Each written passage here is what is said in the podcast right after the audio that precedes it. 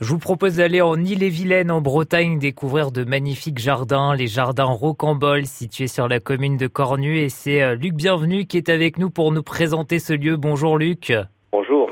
C'est chez vous hein, d'ailleurs ce lieu, puisque c'est vous qui avez euh, créé ces jardins euh, Rocambole. Racontez-nous leur histoire. Alors leur histoire, euh, ce serait un peu long. Moi, je suis depuis 40 ans sur cette petite ferme de, de 6 hectares. Là, euh, j'ai été pendant 30 ans maraîcher bio.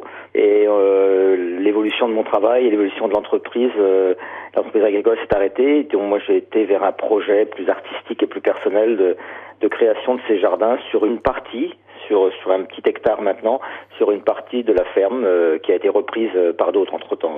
Et la particularité de ces jardins rocamboles, c'est que ce sont différents tableaux avec la végétation qui est souvent euh, associée à des objets, à des, des objets recyclés notamment, c'est ça? des, des, objets, des installations, des, des matériaux un peu trafiqués, détournés.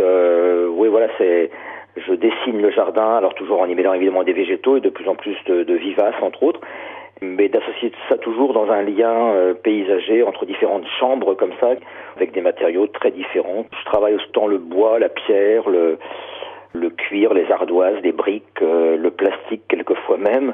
Donc j'essaie toujours de dénicher des plantes qui m'intéressent bien par rapport aux couleurs, au graphisme, avec des pépinières euh, intéressantes en Bretagne que j'ai répertoriées. Ouais. Ça prend combien de temps de découvrir ce jardin? On peut, on peut courir très vite en y passant une heure, une heure et demie, et puis il y a des gens qui y restent presque une journée. Donc c'est très variable selon ce qu'on voit, sur le temps qu'on prend. Euh, c'est un jardin qui n'est pas très grand parce qu'il est sur un hectare à peu près, mais il est très dense. Et quand on le reprend dans l'autre sens, on voit autre chose à cause des circulations, à cause de tout ce que j'ai créé comme euh, comme intimité, comme passage, quoi, si vous voulez. Il y a une aire de pique-nique qui leur permet euh, souvent quand ils viennent le matin de de faire une pause et de pique-niquer sur place et de continuer l'après-midi, par exemple. On peut donc euh, prendre son temps, y passer la journée. On peut vraiment euh, flâner à travers les différents tableaux, les différents univers. Les jardins Rocambole, c'est situé sur la commune de Cornu, dans l'île et Vilaine. Votre jardin, Luc, bienvenue. Merci de nous l'avoir présenté. Merci bien, à vous.